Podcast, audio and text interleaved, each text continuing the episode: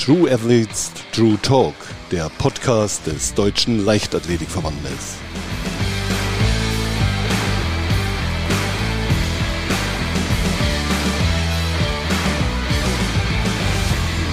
Und schon sind wir wieder mittendrin in einer neuen Folge True Athletes, True Talk. Mein heutiger Gast, sie ist die inzwischen dreifache deutsche Meisterin, die schnellste Deutsche über 400 Meter Hürden seit 15 Jahren und hat ihr Ticket für Tokio bereits sicher. Herzlich willkommen, Carolina Kraftschick. Ja, hallo. Schön, dass du da bist. Ja, ich freue mich auch.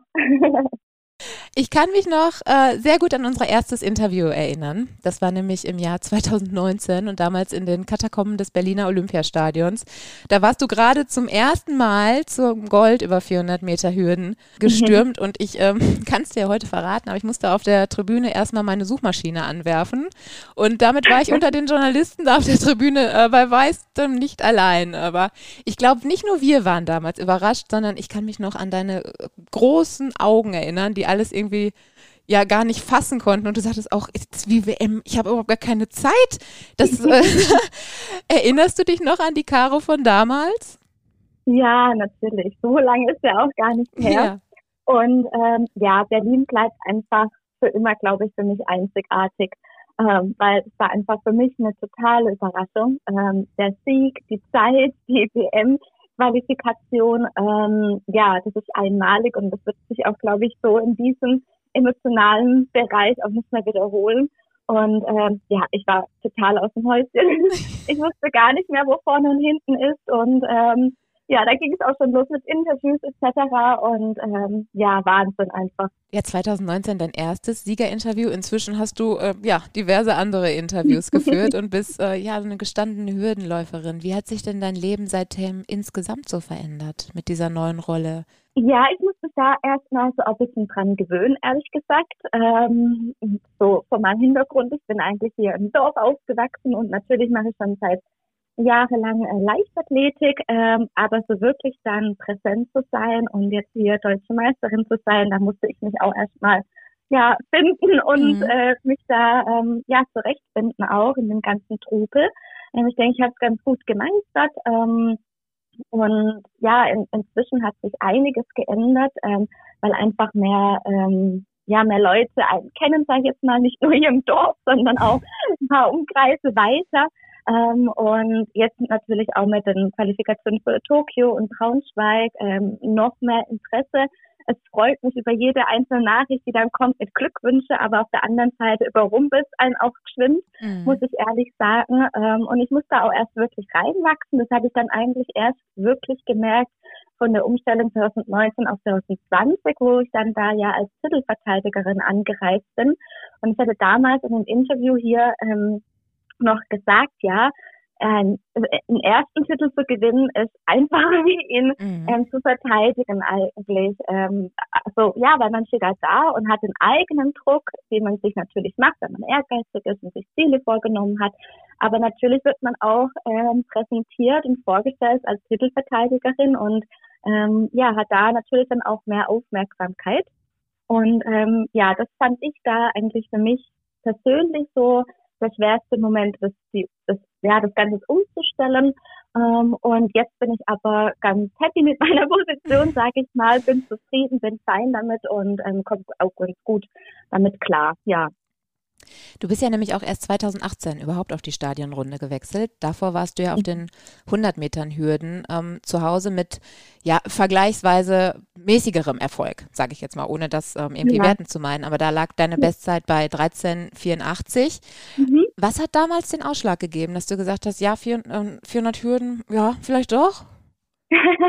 das war nicht ich. Also ich wäre, glaube ich, damals nie auf die Idee gekommen, eine ganze Runde zu laufen, sondern das ähm, ja, war mein Trainer, der äh, Werner Steh, der damals gesagt hat, ah, Caro, komm, versuch doch mal die längere Läufe über die Hürden, die 400 Meter. Und meine Reaktion war damals schon, oh je, eine ganze Stadionrunde und als Sprinter sieht es immer so weit aus. Mhm. Und natürlich wusste man ja auch, ähm, dass bei 400 Meter das Laktat ansteigt und es echt eine harte Strecke ist. Ähm, und ja, ich hab, ähm, bin 2016, habe ich den Verein gewechselt, bin dann in die Trainingsgruppe zu Werner Spät gekommen und habe da mit Nadine Hildebrand noch trainiert, mit Sabrina Lindemeyer. ähm, die ja beide von den Kurzhütten kommen und da habe ich ganz gut reingepasst, aber natürlich im Vergleich zu Nadine sah man sehr große Unterschiede. und ähm, genau, und bei Tempoläufer hat sich einfach mein langer Schritt bewährt, wo der Werner dann auch gleich gesehen hat und ähm, genau, ich habe dann aber immer noch in einer Saison die Kurzhütten probiert und wir haben allmählich mal längere Läufe gemacht und er hat mich sozusagen dorthin geführt. Und ähm, 2017 bin ich damals auch in Blitzhausen schon 300 Meter Hürden gelaufen. Mhm. Ähm, aber parallel aber noch die Kurzhürden gemacht, weil ich einfach noch nicht mit meinem ganzen Körper Ja sagen wollte zu den langen Hürden mhm. ähm, und immer noch so das Sprinterherz in mir gepocht hat. Dann hatte ich aber leider einen Bänderriss und musste dann vorzeitig die Saison beenden. Und ähm, 2018, als wir dann wieder gestartet sind, ähm, habe ich gesagt, okay, jetzt probiere ich einfach die Langhürden. Ähm, man muss dazu sagen, ich bin jetzt auch noch nicht, also 26 nicht so alt, aber ähm, es ist eher so untypisch, dass man in diesem Jahr Mitte 20 eigentlich noch umsteigt, sage ich jetzt mal. Mhm. Und habe dann auch gewusst, okay, ähm, jetzt oder nie so auf die Art. Und ähm, ja, und dann haben wir angefangen. Das Training war hart natürlich. Ähm, und 2018 dann ähm, bei den deutschen Meisterschaften, 400 Meter Hürden, dann auch direkt ins Finale. Für mhm. mich war das ein bisschen Erfolg natürlich, weil du hast recht, im Vergleich zu den Kurzhürden, ähm, ja, sieht man natürlich auch eine 1384 ist nicht so schlecht, aber reicht natürlich nicht, um vorne mitzulaufen. Ähm, und bei den 400 Meter Hürden hat es gut geklappt und dann damals den dritten Platz schon ähm, belegt und ja, und da habe ich dann gemeint, okay, vielleicht ist doch meine Strecke. und seitdem bin ich bei den 400 Meter Hürden geblieben, ja. Jetzt, wo du diese beiden Strecken natürlich auch äh, sehr gut vergleichen kannst, sind das Disziplinen, die auch unterschiedliche Charaktereigenschaften erfordern? Ah, ich glaube nicht so arg. Ich glaube, im Leistungssport selber muss man, hat man ungefähr die gleiche Charakterzüge. Jeder ist zielstrebig, ehrgeizig, möchte natürlich immer an sich arbeiten und seine Ziele erreichen. Ähm, und es sind ja beides mal Hürtentechnikeinheiten mhm. sozusagen oder ja, läuferische Technikeinheiten. Ähm, und von dem her, das war das Positive vielleicht bei mir auch, dass ich an sich keine Angst vor der Hürde habe oder ähm, eine gute Hürdenüberquerung schon mitgenommen habe von der Kurzhürden. Das hat mich äh, ja hat mir einiges erleichtert, weil ich immer wusste, okay, wenn die Hürde kommt, ich kann damit umgehen. Mhm. Ähm, das Einzige ist, glaube ich, was sich vielleicht so unterscheidet, wäre, dass man einfach bewusst ist bei den 400 Meter Hürden, man muss das eingehen, dass man sich quälen muss im mhm. Training. Ähm, da merkt man natürlich schon noch, die Umfänge ähm, sind anders wie bei den Kurzhürden, auch wenn man sich da auch zwingen muss, vielleicht mal einen Tempolauf zu machen etc. Und da natürlich auch an seine Grenzen geht, aber bei 400 Meter Hürden geht man halt noch mehr in den Laktatbereich und da tut natürlich noch mehr weh. Hast du dich denn seitdem charakterlich ähm, verändert? Vielleicht auch über den, über den Erfolg, aber halt auch über das veränderte Training. Kannst du das irgendwie so festhalten für dich? Ah, ich würde sagen, ich bin immer noch die Kau und damals. ähm, es hängt, glaube ich, auch damit zusammen, wie, wie man einfach selber aufgewachsen ist. Ähm, und hier in meinem Freundeskreis oder auch Familie ähm, bin ich immer noch dieselbe. Also da, da will ich mich auch nicht verändern. Ich glaube, das Einzige, was man so, was, was so einfach mit der Entwicklung kommt, dass man sich andere Ziele setzt, vielleicht auch anders sich wahrnimmt oder ähm, Priorität natürlich auch setzt, zu sagen, okay, jetzt bin ich auf diese Ebene gekommen, habe mich da hochgekämpft und jetzt muss ich ähm, vielleicht doch nochmal eine Priorität ändern oder nochmal was anderes wahrnehmen oder ja, ich glaube, da macht man einfach eine Entwicklung mit und geht diesen Schritt einfach mit. Aber mir war immer wichtig, dass ich immer noch die gleiche bleibe und jetzt, ja, jetzt nicht irgendwie abhebe oder so. Ähm, und vom Leben her hat sich eigentlich so im Großen jetzt auch nichts ähm, geändert. Klar, es kommt immer wieder neue Veränderungen dazu, ähm, gewollt und ungewollt und die muss man dann einfach in Angriff nehmen und ähm, wichtig ist immer, ja, positiv zu bleiben. Das ist dir bislang auch sehr gut gelungen, auch wenn ich gerade an dein äh, Rennen in Braunschweig mhm. denke. Also im Vorlauf hast du da schon eine Wahnsinnszeit ähm, auf die Bahn gebracht, aber es fehlten noch so ein paar Hundertstel ja. zur, ähm, zur Olympianorm, die du dann am Tag danach dir abgeholt ja. hast. Dabei bist du ja im ja, im Leben neben dem Sport Lehrerin in der Grundschule für äh, Deutsch und genau. Sport, wenn ja. ich da richtig informiert bin. Wie verbindest du denn diese beiden Welten? Ja, ganz gut würde ich jetzt mal sagen. Ähm, und ja, mir war eigentlich von Anfang an wichtig, dass ich was neben dem Sport mache. Ich war nie die Person, die gesagt hat, jetzt nur noch Leistungssport, hat sich eigentlich schon abgezeichnet während dem Abitur habe ich nebenher auch noch trainiert. In Karlsruhe habe ich Abitur gemacht. In Stuttgart habe ich zweimal die Woche im Stützpunkt trainiert. Ähm, und danach habe ich mein FSJ gemacht, weil ich nicht gleich Lust hatte, gleich zu studieren. Ähm, und mhm. das war eine sehr schöne Zeit, weil da konnte ich gut, ähm, ja, gut organisieren, dass ich vormittags mit den Kindern ähm, Sport mache, im Kindergarten und auch in der Grundschule ähm, und nachmittags für mich trainieren konnte. Und dann habe ich aber auch mein Studium ähm, Grundschullehrerin begonnen in der Pädagogischen Hochschule in Ludwigsburg und habe da jetzt schlussendlich das dann in der Regelstudienzeit durchgezogen. Das war ein, von Anfang an eigentlich jetzt nicht meine Absicht, aber es hat sich irgendwann so abgezeichnet. Und dann habe ich gedacht, na ja, jetzt kann ich auch noch voll, vollends durchziehen. Ähm, und ja, das hat bisher eigentlich immer gut geklappt, würde ich sagen. Natürlich durch die durch das Verständnis auch von, ähm, von Freunde, Familie, weil man muss dann schon sich gut organisieren und auch dann Prioritäten setzen, zu sagen, okay, äh, jetzt im Moment vielleicht eine Prüfungsphase ist wirklich nur Uni und mhm. Sport mhm. und sonst geht es gerade halt nicht. Ähm, aber ich sag mal, es ist ja immer alles absehbar. Gerade im Studium weiß man, die Prüfungsphase dauert vielleicht einen Monat und dann kann man das gut vereinbaren. Ähm, und das Glück vielleicht auch mit dem Sport war auch, ähm, in unserer Trainingsgruppe haben wir sowieso immer erst nachmittags oder abends trainiert, weil Nadine ja auch gearbeitet hat, Sabrina hat gearbeitet. Bei uns mhm. in der Trainingsgruppe ist es dann so normal, würde ich jetzt sagen, ähm, dass jeder was neben dem Sport macht. Und ähm, das finde ich eigentlich ja ganz gut, weil das jeder dann ähm, Verständnis dafür hat und wir gut ähm, ja, kommunizieren konnten, wenn auch mal was dazwischen kommt oder man halt mal das Training verschieben musste. Äh, da sind wir halt flexibel, weil wir ja nur drei Personen drei Mädels waren, die trainiert haben. Und ähm, nach dem Studium musste ich dann aber sagen, das war dann alles 2019, bin ich ja vor Berlin noch ganz fertig geworden mit meinem Master und ähm, hat mein Master ähm, noch während der Saison geschrieben und alles Mögliche, alles gepasst. ähm, und ähm, ja, genau. Und dann habe ich ähm, vor Berlin war ich fertig und habe dann natürlich ganz viele Urlaube geplant, weil ich dann das erste Mal ein Semesterferien frei hatte, keine Hausarbeit schreiben musste und gedacht hat, ja, nach dem Deutschen gehe ich erstmal ganz oft in Urlaub.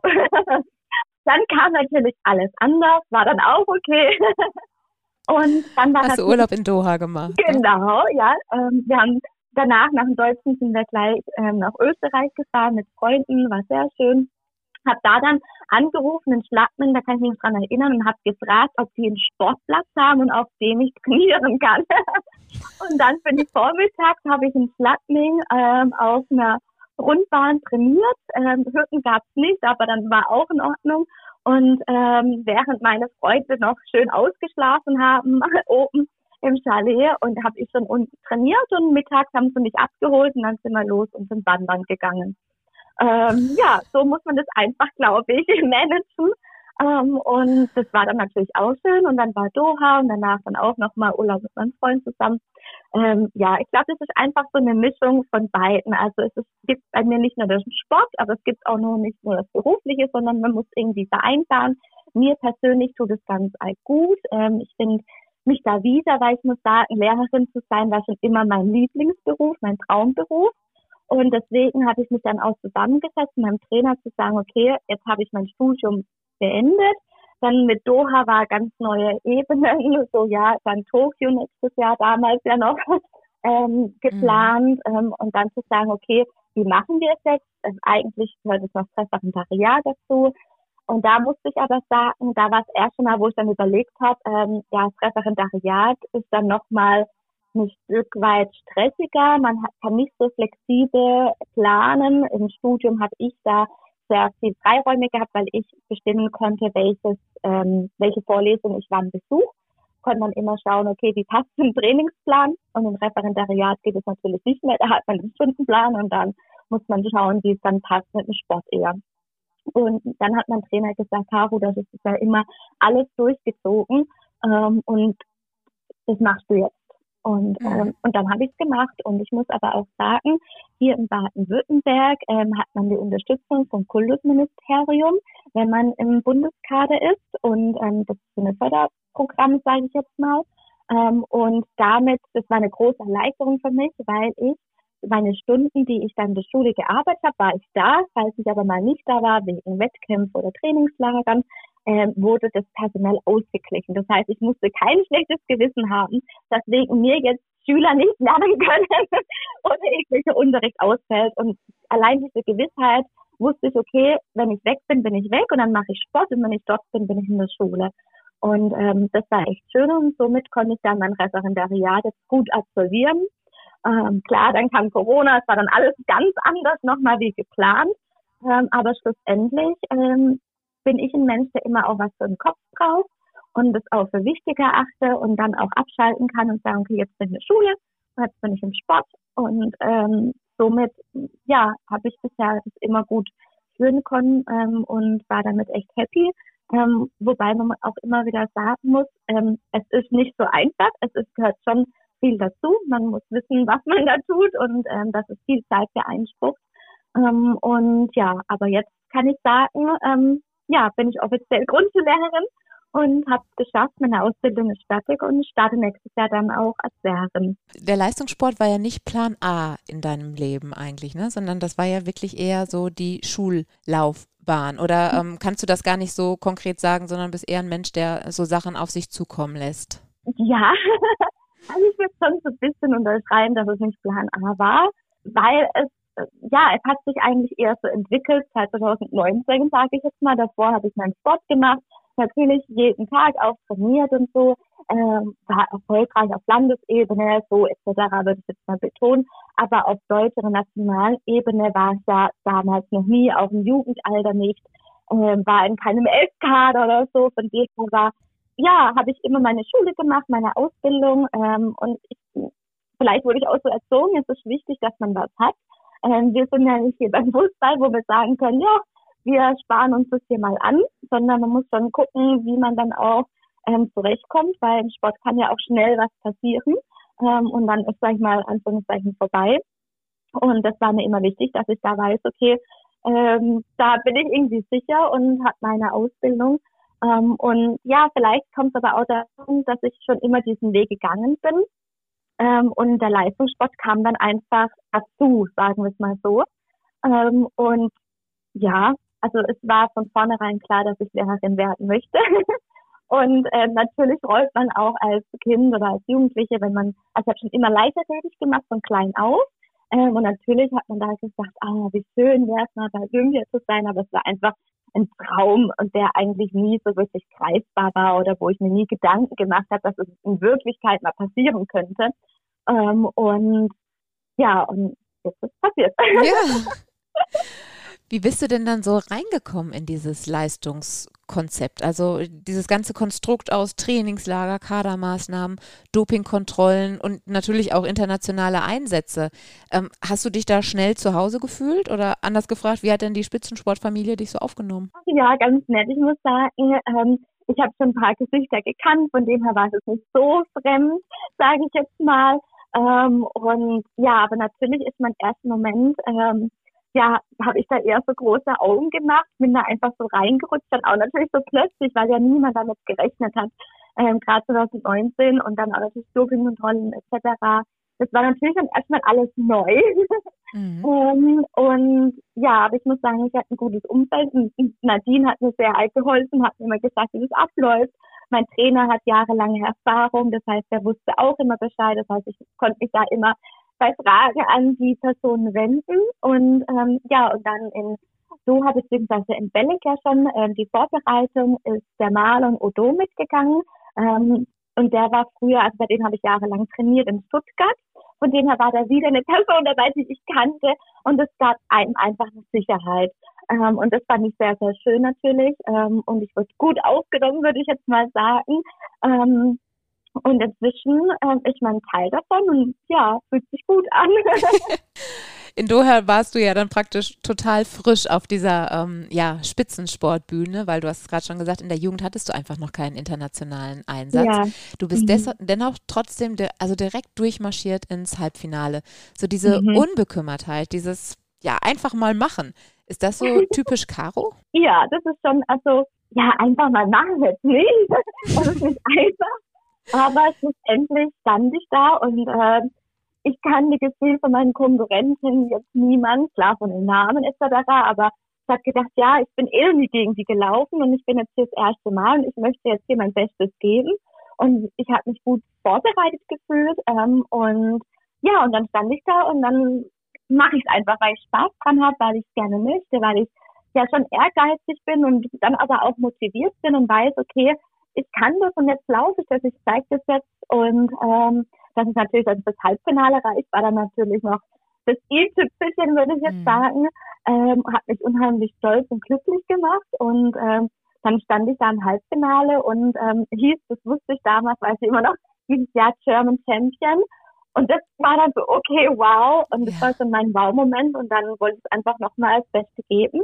Und ähm, ja, es war eine tolle Erfahrung ähm, und die mich ähm, ja immerhin bis jetzt eigentlich immer noch so begleitet eigentlich, weil ich ja einfach noch nicht diese große Erfahrung gemacht habe. Bei der Team-EM war es ja eigentlich auch erstmal zweiter Einsatz für Deutschland. Mhm. Ähm, und jetzt wäre es dann der dritte, ja.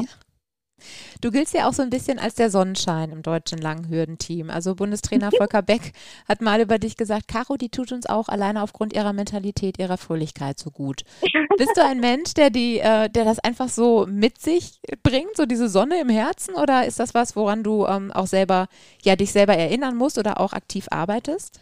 Ja, also ich glaube schon, ich bin einfach meine Charaktereigenschaft. Ich denke mir, man muss positiv bleiben. Natürlich gibt es Rückschläge. Es gab auch bei mir schon Rückschläge und daran wächst man aber und zu sagen, okay, jetzt ist mal blöd oder ist echt doof gelaufen und natürlich ähm, gibt es auch Rennen, wo es nicht immer gut läuft und auch im Training.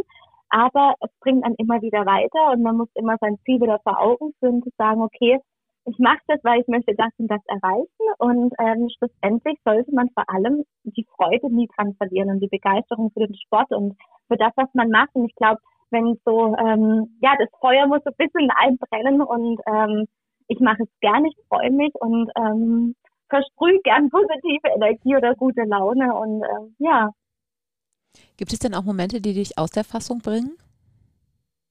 Ähm, ja, natürlich gibt es Momente äh, wenn mal ein Wettkampf nicht gut läuft, ähm, beziehungsweise ja, nicht nur im Wettkampf, sondern generell, ähm, wenn, wenn, ja, wenn man persönlich sein Ziel nicht erreicht hat, wenn, wenn man weiß, oh, es müsste ganz anders laufen, es läuft nicht anders, ähm, dann ist man einfach schon innerlich angespannt. Ähm, ich selber merke das natürlich dann auch. Ähm, zum Beispiel, wenn ich jetzt mal ein Beispiel nennen kann, ist, ich bin eine Person, eine Athletin, die nicht immer in einem Wettkampf so einsteigt und direkt Bestzeiten läuft ich brauchte echt ein paar Rennen, um reinzukommen. Das war dieses Jahr genauso wieder. Und ähm, natürlich war dann schwere Bedingungen mit Sturm und mhm. Wind und alles Mögliche, Regen, aber das ist mal nebensächlich. Ähm, man möchte dann die Zeit laufen und läuft sie dann halt nicht. Und dann zweifelt man an sich schnell. Ich bin auch eher dann ungeduldig und möchte dann erreichen eigentlich.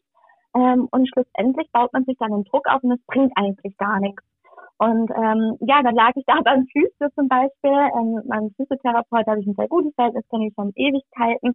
Ähm, und der hat gesagt, Caro, du bist doch sonst immer so locker und du machst es, weil du es gern machst und, das, und so musst du es einfach annehmen. Es bringt nichts, sich verrückt zu machen und das stimmt. Und da habe ich gedacht, genau, ich bin eigentlich nicht diejenige, die sich jetzt da verrückt macht und da in den Loch fällt und negativ denkt. Und das war nach Dessau und in Polen bin ich am Start und habe gedacht, ja cool, ich habe hier das Deutschland-Trikot an und ich zeige jetzt, was ich kann. Und dann ist direkt losgegangen und ähm, ja, hat gepasst in die richtige Richtung, ja. Und wie bist du so als Lehrerin? Was meinst du, wie deine Schüler dich beschreiben?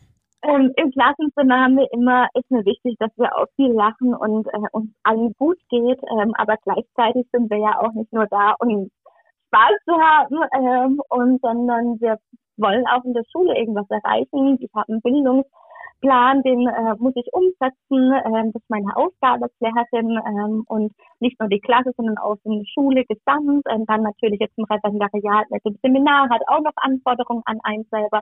Aber ich denke, so die Schüler würden mich vielleicht so eher beschreiben als ähm, lockere, freundliche, strenge Lehrerin. Mhm. Also bei mir gibt es auch schon Regeln äh, und Konsequenzen natürlich, gerade auch im Sportunterricht ist es natürlich wichtig. Es gibt den Kindern auch einen Rahmen zu wissen, okay, wo können sie sich bewegen, was ist zulässig, was nicht. Ähm, und es gibt ihnen ein Stück Sicherheit und ähm, gibt den Rahmen auch den Unterricht vor. Und ähm, ja, so würde ich, glaube ich, denken, dass meine Schüler mich beschreiben. Im Sport bist du ja abseits deiner Fröhlichkeit auch noch ähm, bekannt für deine mutige Renngestaltung. Ähm, ich glaube, unter mhm. der Konkurrenz bist du damit wahrscheinlich auch gefürchtet. Ähm, meinst du, ist, dass Mut eine Eigenschaft ist, die ein Spitzensportler zwingend mitbringen muss? Ah, ich ich weiß nicht, ob Mut so der richtige Ausdruck ist. Ähm, ja, man sieht es immer, dass es mutig ist, aber ich empfinde das gar nicht, dass ich so mutig extrem anlaufe, sondern ich denke eher, ich weiß, ich kann vorne schnell laufen und ich weiß aber auch, wenn ich vorne langsamer angehen würde, kann ich hinten nicht mehr packen. Mhm. Ähm, das heißt, für mich ist ganz klar, um eine gute Zeit zu laufen, um mein Rennmodell durchzubringen, muss ich vorne anlaufen. Und das hat bei mir eher, also für mich persönlich, eher weniger mit Mut zu tun, sondern einfach, okay, das ist ein Muss, sage ich jetzt mal, für mich, für mein Rennmodell, für meinen Weg. Ähm, und deswegen würde ich eher sagen, Mut, ja, man braucht Mut, um da reinzugehen, um mit dem Druck umzugehen, um mit, ähm, ja, um das Ziel auch zu erreichen ähm, und sich nicht irgendwo zu verstecken. Ähm, aber glaube ich eher, man braucht die Charaktereigenschaft, stark zu sein und ähm, zielstrebig und ehrgeizig, würde ich eher sagen. Ähm, weil das, die Komponenten bedingen dann eigentlich, dass man mutig anläuft, weil man weiß, okay, ich habe da ein Ziel, ich nehme mir das und das vor und deswegen setze ich das jetzt um. Wie schaffst du es denn zwischen diesen beiden Polen, die ja auch sehr herausfordernd sind, also Spitzensport und auch die schulische Aufgabe, da einfach auch so Pausen für dich reinzubauen, also die dir auch die nötige Ruhe und Gelassenheit geben, die du ja auch, auch brauchst, um Topleistungen zu bringen. Hast du da irgendwie für dich einen Weg gefunden, der dir das möglich macht? Ich muss sagen, das war so mit der schwierigste Weg für mich, weil ich einfach ja, also ich, ich bin ja so eine Aufgeweckte, ich muss immer was tun und machen und ähm, und daran habe ich echt an mir gearbeitet, an diese mhm. Ruhe und runterzufahren. Ich habe da auch mit einer Sportpsychologin zusammengearbeitet und da wurde mir eigentlich erst so richtig bewusst, wie wichtig das ist, ähm, Regeneration auch mitzunehmen. Und Regeneration ist genauso wichtig wie Leistung zu bringen. Und das wurde mir da eigentlich erst so wirklich die letzten ein, zwei Jahre bewusst. Und daran habe ich verstärkt an mir gearbeitet, zu sagen, okay, jetzt ist erstmal wieder Ruhe, jetzt mhm. trinke ich hier meinen Kaffee in Ruhe, ähm, denk mal, versuche mal an nichts zu denken. Und das ist natürlich auch schwierig mit der Komponente zu wissen, okay, ich bin jetzt morgens in der Schule, komme nachmittags heim, muss was essen, muss vielleicht noch was vor, nachbereiten oder korrigieren. Ähm, fahre dann, ähm, ich habe einen längeren Anfahrtsweg ins Training, also ich fahre schon so eine Dreiviertelstunde ins Training nach Sindelfingen. Ähm, sitze dann da im Auto, trainiere zweieinhalb Stunden, fahre wieder eine Dreiviertelstunde zurück, dann ist abends, dann esse ich was und eigentlich ist dieser Haufen von Sachen für die Schule für morgen noch gemacht werden müssen, immer noch da. Dann muss man das noch machen, das noch duschen etc. Ähm, und dann ist aber auch schon Schlafenszeit, weil man muss so ungefähr acht Stunden schlafen und so. Also bei mir ist der Tag schon sehr durchgetaktet, beziehungsweise die ganze Woche. Und da musste ich ähm, Zeit schaffen für mich. Es gelingt mir auch nicht immer, das merke ich dann auch. Ähm, für Zeit für mich bedeutet nicht nur, dass ich jetzt einfach nur hinlege und ein Buch lese, sondern auch Füße einplanen, ähm, chiropraktische ähm, und Behandlungen etc. Und natürlich aber auch Zeit für Familie und Freund, äh, muss man ja auch immer sehen.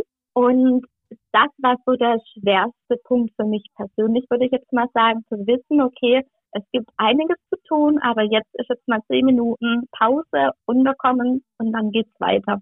Das ist extrem wichtig und ich glaube, das ist ein wichtiger Punkt, wo auch öfters mal vernachlässigt wird, weil im Leistungssport steht natürlich die Leistung, wie ja auch im Wort inbegriffen ist, in vorderster Stelle.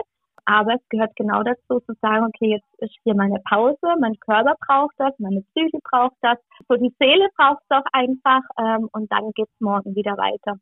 Und ähm, in Kombination natürlich mit Beruf etc. Ähm, muss da jeder seinen Weg finden, wie man das natürlich dann auch schafft. Ja. Heute bist du ja eine gestandene Nationalmannschaftsathletin. Also wenn wir jetzt mal auf äh, Doha im Vergleich jetzt zu ähm, Tokio schauen, was meinst du, inwiefern werden sich diese Olympischen Spiele schon vor der, von der WM ähm, unterscheiden? Alleine schon was deine Aufregung und so weiter angeht. Ich glaube, es unterscheidet sich einfach, weil es die Olympischen Spiele sind. es sind einfach die Olympischen Spiele. Das ist das größte Sportereignis. Es war schon immer ein Kindheitstraum. Jetzt geht er in Erfüllung und dann geht man natürlich mit einer ganz anderen Motivation hin ähm, und mit einem anderen ja, Gedanken, sage ich jetzt mal. Ähm, Und in Doha war es natürlich mein erster Einsatz und es war ganz aufregend, was da jetzt alles passiert und wie das läuft. Und bei der Akkreditierung hat schon angefangen, was muss ich mhm. überhaupt mitnehmen? Und da war ich froh, dass ich, äh, ja, da dass der Herr Beck mir das alles gesagt hat und mich das ein bisschen an die Hand genommen hat. Ähm, und jetzt weiß ich zwar schon, sage ich jetzt mal Anführungszeichen, wie es läuft, aber natürlich ist man aufgeregt, äh, weil, ja, weil man einfach jetzt dabei ist, ein Teil davon ist und ähm, schlussendlich denke ich aber, das Ganze setzt sich bei mir in Vorfreude einfach um und äh, in, in, in, in, ja, in Lust da jetzt zu laufen in dem Stadion und ähm, ja, dabei zu sein und da wirklich jetzt ähm, bei den Olympischen Spielen an den Start zu gehen. Diese 54,89 Sekunden, die du in Braunschweig gelaufen bist, das ist ja die schnellste deutsche Zeit seit 2006, also seit Claudia Marx, die in Göteborg gelaufen ist. Hatte das ein neues Selbstbewusstsein mhm. gegeben? Ah, ich würde sagen, im ersten Moment habe ich die Zeit überhaupt nicht realisiert, ehrlich gesagt. Und für mich war erstmal so, wow, Olympia noch. Und das war für mich einfach so, okay, geschafft. Auf das habe ich hingearbeitet. Jetzt kann ich ein Häkchen dran machen. Und die Zeit hat so wirklich gedauert bei mir, ähm, dass ich begriffen habe, okay, das ist eine 54er Zeit. ja, so verändert in dem Sinne oder mehr Selbstbewusstsein. Ja, auf der anderen Seite, auf der anderen Seite auch nicht wirklich, weil ich immer denke, ja, jetzt bin ich jetzt einmal gelaufen, aber ich muss es ja auch mal wieder laufen. Und bei jedem 400 Meter Hürdenrennen kommt, kann eine Überraschung kommen. Ähm, und generell bei der Leichtathletik, glaube ich, kann man nie wirklich sagen, man kann immer die Zeiten abspulen. Deswegen ähm, glaube ich, ja, ich kann mit gestärktem Brust nach Tokio reisen, aber trotzdem weiß ich, ähm, es gehört einiges dazu, die Zeit zu laufen und man läuft ja auch nicht einfach so, deswegen, das bin ich mir bewusst. Ähm, und deswegen würde ich sagen, ja, auf der anderen Seite weiß ich, okay, ich kann schneller laufen, wie ich eigentlich mal gedacht habe. deswegen bin ich auch so überrascht im Ziel, dass da wirklich ein 54er Teil steht. Ich habe eher so mit einer 55er gerechnet. Ähm, und jetzt aber auch zu sagen, okay, ich kann das laufen, aber trotzdem zu wissen, okay, da gehört schon noch was dazu, um das wieder ähm, auf die Bahn zu bringen. Ähm, deswegen würde ich jetzt nicht so von verstärktem Selbstbewusstsein reden, sondern eher von ja, eine Bestätigung, dass ich das kann, aber gleichzeitig auch, okay, Motivation an mich selber, das will ich natürlich nochmal selber ähm, laufen und ähm, genau dann nochmal vielleicht am besten in Tokio die Zeit nochmal angreifen. Ähm, und ja, das wäre so ja, war schön. Ich habe ja mal so in alte Ergebnislisten geguckt vor unserem Gespräch. Ne? Und ja. in Rio hätten 54,99 für den Einzug ins Finale gereicht. In Doha 54,52. Ich meine, klar, an dem Tag zählt sowieso ähm, dann die Tagesform, bei allen anderen ja auch. Aber mit welchem Ziel im Hinterkopf fährst du denn ja, Richtung Tokio? Also mein Ziel ist erstmal, glaube ich, ähm, ins Halbfinale zu kommen. Ähm, ich bin eher so die realistische Person und denke so, ja, äh, mit der Zeit natürlich kann man das jetzt sehr, sehr schön hochrechnen und da natürlich philosophieren, was denn alles möglich wäre. Aber ich denke mir immer so, okay, es sind immer noch die Olympischen Spiele. Jeder muss es da erstmal abrufen können. Auch ich muss es da erstmal abrufen können. Ähm, und realistisch ist für mich das Halbfinale. Das ist mein großes Ziel. Damit wäre ich super zufrieden. Ähm, Finale, davon möchte ich ehrlich gesagt noch gar nicht so wirklich sprechen.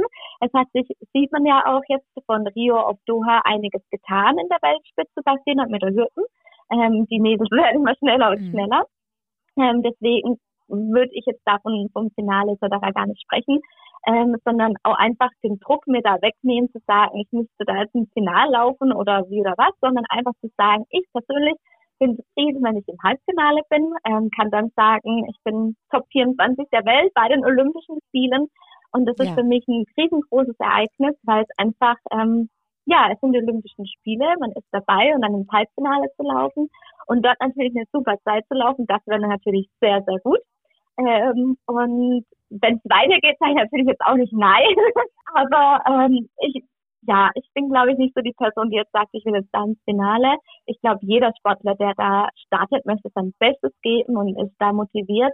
Ähm, und deswegen steht das für mich eigentlich eher so im Vordergrund, eine gute Zeit zu laufen und sein Bestes in dem Moment zu geben. Und dann sehen wir mal, wie weit es dann kommt und wie weit es dann reicht, ja. Nach Braunschweig hatte deine Klasse ja ein Gedicht geschrieben. Was glaubst du, was ähm, bereiten die denn wohl für die Olympischen Spiele vor? Ja, äh, das habe ich echt im Herzen gerührt, weil es einfach so süß ist. hat mich dann auch stolz gemacht, dass, ähm, ja, dass sie, dass sie das im Deutschunterricht mitgenommen haben, zwecks Palmen. ähm, und ja, leider ähm, sehe ich meine Schulklasse nicht mehr nach den Olympischen Spielen. Die schauen natürlich alle dann Olympia, das haben sie schon gesagt. Sie würden auch nachts für mich aufstehen, haben sie gemeint, weil ich ihnen erklärt habe, dass es ja Zeitverschiebungen gibt, etc. Wir haben es auf der Landkarte angeschaut. Wir haben ähm, gesprochen, was Akklimatisierung bedeutet. Also meine Kinder wissen Bescheid. ähm, cool. Und sie drücken mir bestimmt ganz fest die Daumen, das weiß ich. Abseits deiner sportlichen Ziele, welche Visionen und Wünsche hast du noch so für dein Leben? Ah, das ist eine, eine gute Frage. Man wird eigentlich immer so ähm, ja, sportlich gesehen und privat würde ich sagen, Ziele einfach zufrieden sein mit sich selber, ähm, zu sagen, okay, ich habe bisher ähm, in meinem Leben ja alles das gemacht, was mich so ein bisschen erfüllt hat, wo ich stolz drauf bin und natürlich dann auch nicht nur die Zufriedenheit, natürlich auch glücklich zu sein, ähm, das auszuleben, das, das zu machen, was einen selber ähm, zufrieden äh, macht oder wo man einfach sagt, okay, da drin gehe ich einfach auf. Und ich glaube so, das sind so die wichtigsten äh, ja, Sachen, wo ich jetzt persönlich für mich bin, dass ich einfach ein abhängig, unabhängig vom Sport äh, mit mir im Reinen bin, zu sagen, ja, ich gehe meinen Weg ähm, und bin damit happy und zufrieden und ähm, habe ein tolles Umfeld um mich, das mich immer stützt und ähm, mit dem ich ja jeden Weg gehen kann. Ähm, das sind so, glaube ich, einfach so, ja, meine Prinzipien, würde ich jetzt mal sagen, oder einfach das, was ich so anstrebe. Liebe Caro, und ganz zum Schluss habe ich dir noch ähm, drei User-Fragen mitgebracht. Wir haben ja auf Instagram wieder ähm, zu Fragen aufgerufen ja. und habe da drei ganz schöne rausgepickt für dich. Okay. Die erste von, kommt von Lisa Bu. Ist es mental einfacher, 400 Meter Hürden oder 400 Meter flach zu laufen? Ich würde sagen, mental ist beides anspruchsvoll, weil man irgendwie im Hinterkopf hat, ja, das wird gleich hart, aber das muss man ausblenden. Und deswegen finde ich persönlich mental anspruchsvoller die 400 Meter Hürden, weil man da von jeder Hürde zu der nächsten Hürde eine Aufgabe hat, beziehungsweise flexibel handeln muss oder rennen muss, ähm, zu schauen, okay, bin ich, wie bin ich gerade über die Hürde gekommen, wie bin ich abgesprungen, muss ich ziehen, muss ich einen Schritt verkürzen, muss ich einen Schritt mehr machen. Ähm, deswegen würde ich sagen, hat man im 400 Meter Hürdenrennen mehrere Aufgaben von Hürde mhm. zu Hürde, was mental anspruchsvoll ist, auch im Rennen.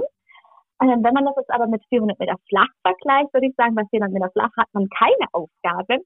Und jetzt ist die schwierige Frage, ist das mental ähm, wichtiger? Also ist das, ähm, ja, ich würde sagen, es ist, ich kann mich nicht entscheiden. Also für mich persönlich ähm, sage ich jetzt mal, aber weil es ja auch meine Strecke ist, finde ich 400 Meter Hürden einfacher zu laufen, weil ich da Aufgabe für Aufgabe, Hürde für Hürde meistern kann. Und bei 400 Meter flach stehe ich am Start und weiß, okay, ungefähr muss ich so angehen, dann muss ich den und den Schritt machen und irgendwie hinten sterben. ähm, und da ist man irgendwie aufgeregt, da habe ich das Gefühl, weil ich bei Hürden weiß ich ganz genau, mit dem und dem Schritt komme ich an die erste, dann mache ich 15er, da ist alles sozusagen ein bisschen vorgegeben. Ähm, und deswegen würde ich sagen, beides sind anspruchsvoller ähm, in, in verschiedenen Arten und Weisen. Wenn das jetzt so die Frage beantwortet, ja. Ich denke schon. Ja, doch, doch. Okay. Daran schließt sich auch ganz gut die nächste Frage an. Die kommt nämlich von PVX1A. Woran denkst du, um im Endspurt noch mehr Gas geben zu können? Tatsächlich in Braunschweig habe ich im Finale an diese 300 zu denken müssen. da wusste ich einfach, nein, ich möchte nicht mehr so knapp an dieser Linie noch vorbei. Ähm, und habe da nochmal alles reingelegt. Ähm, und ich glaube, wichtig ist einfach zu wissen, ähm, das ist die zehnte Hürde, das ist die letzte Hürde und jetzt einfach nochmal alles zu geben, weil der Endsport zählt einfach genauso wie das ganze Hürdenrennen auch ähm, und kann dann einfach auch entscheidend sein um die Hundertstel etc. Ähm, und hängt natürlich natürlich auch davon ab, wie ist das Rennen bisher gelaufen, habe ich überhaupt noch Kraft da hinten, aber einfach zu sagen, okay, ich will in dieses Ziel und ich will nochmal alles geben und ähm, nochmal Arme mitnehmen und auf nach vorne. Und die letzte Frage kommt von Live Asbjörn. Wie bringst du Referendariat und Leistungssport unter einen Hut? Hast du da konkrete Tipps? Tipps in dem Sinn, sich wirklich gut zu strukturieren, am besten einen Plan zu machen. Äh, wann mache ich was? Wann bin ich in der Schule? Wann habe ich Training? Ähm, und vor allem im Referendariat nicht nur zu sagen, ach, das sind meine Schulzeiten, sondern auch genügend Zeit einzuplanen für die Vor- und für die Nachbereitung, also für die Schule und das Seminar. Denn im Referendariat ähm, muss man die Stunden schon noch detaillierter planen, wie, sage ich jetzt mal, eine Lehrerin, die seit 40 Jahren im Berufsleben ist. Und das dauert Zeit am Anfang. Und ähm, da muss man sich die Zeit auf jeden Fall freischaufeln. Und, ähm, und dann aber gleichzeitig auch zu schauen, wie ich vorhin angesprochen habe, nicht nur äh, Studium oder nicht nur Lehrerberuf und dann nur noch Sport, sondern dann natürlich auch zu schauen, die Balance zu halten. Wo ist dann, wo kann ich mich dann auch noch rausnehmen, zu sagen, okay, jetzt ist hier mal eine Verschnaufpause. Und Tipps für mich auch, äh, finde ich, ich habe am Wochenende halt viel vor- und nachbereitet mhm. und habe immer dann die ganze Woche geplant für, die, für den Unterricht ähm, so dass ich unter der Woche nicht mehr so viel planen musste und wusste, okay, Montag mache ich das, Dienstag mache ich das, Mittwoch, Donnerstag, Freitag und dann unter der Woche nur noch einzelne Sachen planen musste und dann Zeit fürs mhm. Training hatte und dann am Wochenende natürlich dann wieder einen Haufen auf- und nacharbeiten musste und dann natürlich auch vorbereiten. Und ganz, ganz arg wichtig im Referendariat sich eine gute Kollegen zu suchen oder die Parallelkollegin, mit der man oder Kollegen, äh, mit dem man gut arbeiten kann und sich da einfach abstimmen kann ähm, und gemeinsam lässt sich besser arbeiten wie alleine. Das war ein schönes Schlusswort, denn das passt ja auch eigentlich zu unserer Sportart ganz gut. Da geht es auch im Team genau. deutlich besser. Ja. Liebe Caro, ich danke dir von Herzen für dieses schöne Gespräch. Ja, vielen Dank auch, dass ich dabei sein durfte.